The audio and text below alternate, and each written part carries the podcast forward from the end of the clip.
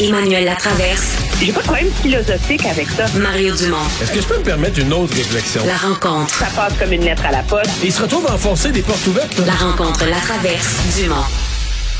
Bonjour Emmanuel. Bonjour. Et là, avant d'aborder notre premier sujet, il faut qu'on règle quelque chose qui ne sera pas facile. Cette idée de François Legault, comment on va l'appeler? La vaccitax, le vax-impôt, mon- le vax-impôt ou la taxe anti-vax? Parce que ça rime, c'est beau aussi. là. Ben, moi, j'aime bien Tax-Tax. C'était mon. C'est ton appellation, la vaccitax. Mais tout à l'heure, j'ai vu le bandeau là, à LCN, parce que j'ai des TV ouvertes dans le studio ici, puis c'est vax-impôt. Mais il y a des gens qui ont trouvé que ça rimait bien, taxe anti-vax. Mais moi, j'aime mieux Vax-Tax, là. OK, la Mais vaccitax. tax anti-vax. Ah, Ça, ça va venir. Il y, a, il y a quelque chose qui va émerger à un moment donné, là. Mais en attendant, on va se battre pour nos préférés, OK? Ah, OK, OK, OK. Mais moi, j'ai pas de préféré. j'ai pas de préféré. Je me fiais sur ta sagesse là pour euh, m'éclairer. Bon. euh, maintenant, là, c'est toute une idée. D'abord, est-ce que tu as été surprise? Moi, je dois avouer, là, euh, il y a des affaires qu'on voit venir, puis on s'en vante, on l'a vu venir. Celle-là, je l'ai pas vu venir, mais pas en tout. Je m'attendais, je me disais, bon, ils vont les salons de coiffeur, je me dis, ils vont peut-être trouver deux, trois autres affaires qu'ils ont plus le droit d'y aller, puis tout ça. Mais j'avais pas vu venir une taxe. je l'ai pas vu venir, mais en même temps, j'ai pas été surprise quand je l'ai entendu. Quand je l'ai entendu, j'ai dit ah ben ils ont sorti la totale. Parce qu'il y a pas Et beaucoup puis, de pays. En a- termes de stratégie politique, là, il n'y a rien comme tourner la page sur Arruda, son départ, etc., que de mettre un énorme cadeau dans la fenêtre, là, tu sais. Puis, ce qui est intéressant, c'est qu'en plus, M. Legault, il ne nous fait pas à croire là, que c'est euh, c'est une mesure de santé publique qui va que là, tu sais. On est, on est, on essaie pas d'enrober ça, là. Il dit, le monde sont écœurés. Ils veulent qu'on punisse les anti-vaccins je le on va les faire payer. C'est transparent, c'est honnête, c'est comme c'est politique comme décision, il l'assume. Ouais, le- ouais, mais Voilà. moi, moi, mon point là, qui m'inquiéterait si j'étais lui, c'est que souvent, bon, le- la, la pandémie est planétaire, là, tu sais, fait que tu sais, les gouvernements là, de gauche, de droite, quand ils arrivent face au virus, là, ils font beaucoup des choses semblables. Là, j'ai la Grèce comme exemple, qui a imposé ça. Euh, en Grèce, c'est cher en tabarouette, là, en dollars canadiens, je pense que c'est comme 114 par mois. C'est du, c'est du cash, mais c'est pour les 60 ans et plus. À mon avis, ça passerait jamais à la charte des droits. Là. Je veux dire, de- de- déjà que je me demande, est-ce que tu vas pouvoir faire appliquer un impôt différent à des personnes en vertu de leur statut vaccinal? Mais là, si en plus tu avais l'âge, là, c'est sûr que tu aurais une discrimination. Mais enfin, euh, on, on s'embarque dans quelque chose où le gouvernement a pas beaucoup de, de au niveau international, là, pas beaucoup d'autres exemples. Donc, on va sur du terrain quand même Ben, nouveau. pour une fois. on Ah, ben pas oui, ben oui, ben oui, ben oui. Le. Écoute, moi, ce que j'en comprends, le gouvernement a évalué l'idée de la vaccination obligatoire. On tend à dire que c'est permis dans la loi sur l'urgence sanitaire, etc. Eux autres sont pas convaincus. OK? Euh, L'histoire du passeport vaccinal, parce qu'à un moment donné, ça devient complètement impossible à mettre en œuvre. Fait que là, tu vas dire quoi? OK, les salons de coiffure, esthétique, pédicure, je veux bien, là.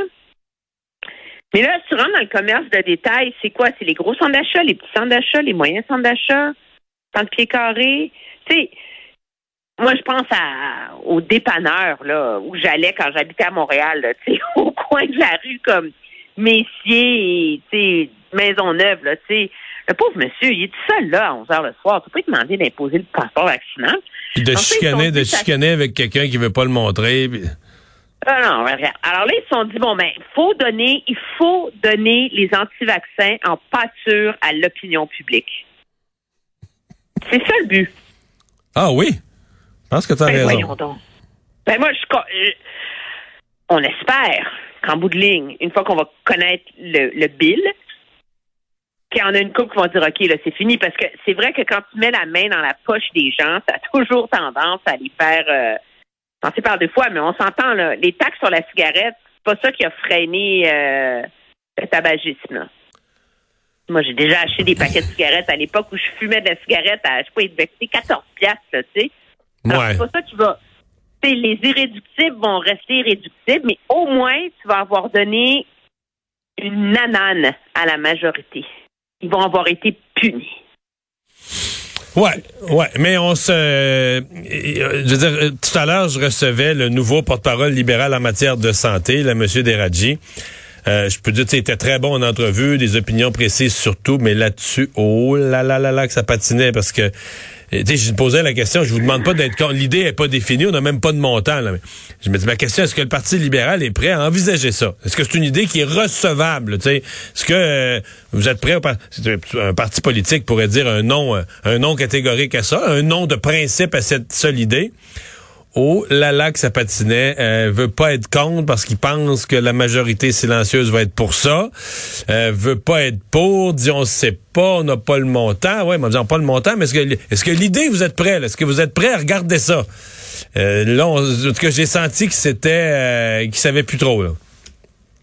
Ah, mais tu la marche, c'est sûr, parce que en plus, c'est comme si M. Legault, en faisant ça, il enlève le tapis d'en dessous des pieds du Parti libéral. Parce que juste ici, quand même, le seul parti politique qui a été très conséquent sur le concept de la vaccination, c'est le Parti libéral. Il a demandé la vaccination obligatoire de tous les employés de l'État depuis le début. Il l'a demandé avant tout le monde. Il fait valoir que je veux dire, son discours là-dessus est cohérent. À un moment donné, tu décides comme parti politique. Soit l'opposition, soit le gouvernement a une bonne idée, puis tu te rallies, ou tu t'enfermes dans des picadilles, là. Tu ben, tu peux plus plaider pour la vaccination obligatoire de tout le monde, des, employés de l'État au Québec. Tu peux plus faire ça. cet enjeu-là ne peut plus être débattu. Le gouvernement a essayé, il a échoué. À partir du moment où tu as échoué sur le personnel de la santé, tu ne peux pas l'imposer à personne d'autre. Alors ça, c'est pouf, on tourne la page là-dessus. Alors, moi, je peux comprendre. L'enjeu, c'est comment ils vont le mettre en œuvre. Moi, dans ma journée, la marche de Toutou porte conseil. Puis je pensais à ça, puis je dis, oui, mais là, si c'est seulement la première dose, là, tu as plein de monde qui vont juste prendre la première dose, puis ils prendront pas les autres. Alors, est-ce que c'est est-ce que c'est par dose la taxe? Est-ce que c'est par mois? Eh, c'est c'est comme il y a un risque là-dedans que ça devienne une fausse bonne idée aussi. Ouais, ah non, il y, a, il y a un risque. Il y, a, un risque que ça se ramasse devant les tribunaux embourbés aussi, là. Embourbés pendant longtemps. Non, rendu là, l'élection va être passée, oui, je comprends, je comprends. Euh, Est-ce que le docteur Boileau va éviter les pièges qui ont coûté euh, si cher au docteur Arruda? Ben, moi, je pense qu'il a évité le premier aujourd'hui. Le vaccin, la vaccitax. Il s'est pas mêlé de ça. C'était super intéressant, sa réponse. Il, il, a dit comme, écoutez, cette décision-là a été prise avant que je sois nommé. Elle ne me concerne pas. J'ai pas d'opinion là-dessus. Puis j'ai pas en avoir. Non, parce que ça, ça le concerne pas. Lui, il est pour la vaccination. Le gouvernement prend les moyens pour pousser la vaccination. Lui est pour la vaccination. Mais il n'y a pas à commenter quels moyens ou... Non, puis il a même dit, ça mine la crédibilité de la santé publique de commenter chacune des décisions du gouvernement. Alors, il a comme, il a clairement tracé une ligne dans le sable aujourd'hui qui disait, je ne serai pas instrumentalisé comme caution morale et sanitaire du gouvernement.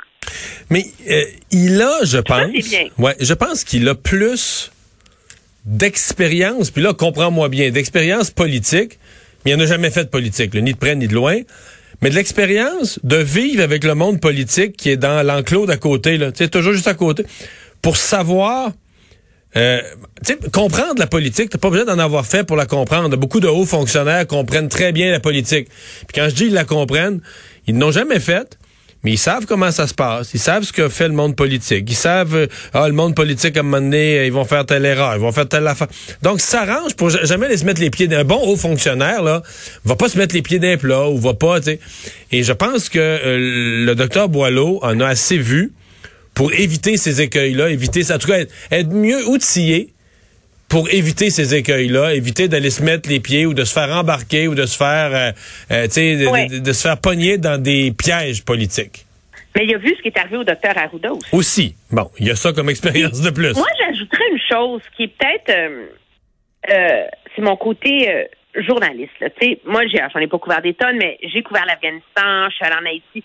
C'est quand tu es dans un gros drame là, avec ton équipe, là, tu vis quelque chose, c'est profondément intime, OK? Puis ça, ça, ça crée des liens très, très forts entre les gens. Et je me demande jusqu'où est-ce que cette première vague-là a pas tellement tissé des liens importants. Puis je pense qu'on s'entend, là. M. Arruda, là, première vague, M. Legault, c'était le bordel total. Là. C'était la panique, la fin du monde. Ils ont mené le Québec à travers ça avec des écueils, des erreurs, c'est pas ça l'enjeu. Mais jusqu'où est-ce qu'à un moment donné, c'est pas là qu'est venue la fin de la distance nécessaire? Je comprends. Ils ont vécu quelque chose de tellement intense ensemble. Ouais. ouais. Puis, je, écoute, je fais de la pop psycho, là, mais je, je me suis toujours posé, moi, cette question-là, et c'est toujours le sentiment que j'ai eu. Parce que là, M. Boileau, il arrive de l'extérieur. Ça va mal. faut qu'il reprenne le contrôle. Ça prend une certaine indépendance. C'est Tout le monde est plus dans un mode très différent. Ceci étant dit, le premier test, c'est les écoles. La semaine prochaine. Et là, M. Legault, il a fait la même job qu'il a fait à M. Arruda à toutes les fois. C'est qu'il a dit ses vœux publiquement. Je veux que les écoles ouvrent lundi avant que l'autre ait eu le temps de réfléchir. Mais quand même. Alors, peu importe l'angle sous lequel, peu importe la décision qui va être prise, elle va être analysée sous cet angle-là par la population et par nous, bien sûr. Merci, Emmanuel. Très bien, au revoir.